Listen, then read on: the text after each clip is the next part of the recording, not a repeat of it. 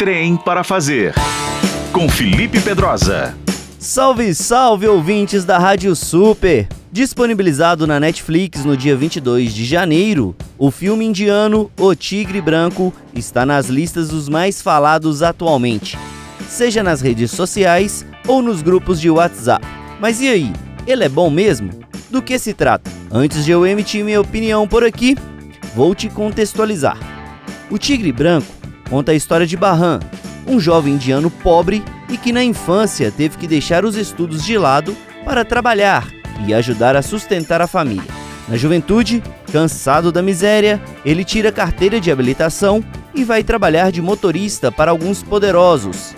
Só que, de cara, percebemos que o protagonista não ficou muito tempo nesse posto de serviçal. Ele vence na vida e se torna um empresário de sucesso. Podemos então coroá-lo com a meritocracia? Eu acho errado o jeito que trabalha para nós. O que você quer fazer? Eu quero servir a senhora e ao senhor Exu. Não, não é possível que você acredite nisso. Barran venceu, sim, na vida. Mas para isso teve que. Não vou dar spoiler, mas adianto que meritocracia não é a carapuça que cabe nesse anti-herói. O fato é que o Tigre Branco traz uma dura crítica ao sistema capitalista, aponta o dedo para o socialista e diretamente é um contraponto de um outro filme indiano que fez muito sucesso por aqui, O Quem Quer Ser um Milionário, de 2008.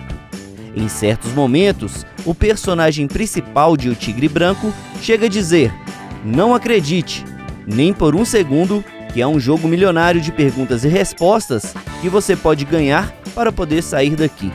Aqui na Índia? Só existem duas castas: homens com barrigas grandes e homens com barrigas pequenas. Eu estava preso. Não acredito nem por um segundo que exista algum jogo no milhão que eu possa vencer. Você é meu motorista!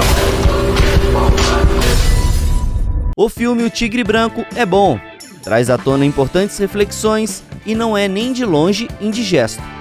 Confesso, porém, que esperava mais, muito mais. Talvez pelo fato de ele estar sendo tão comentado. Mas vamos fazer assim: assista e me dê sua opinião no perfil Trem para Fazer no Instagram. Felipe Pedrosa para o Manhã Super.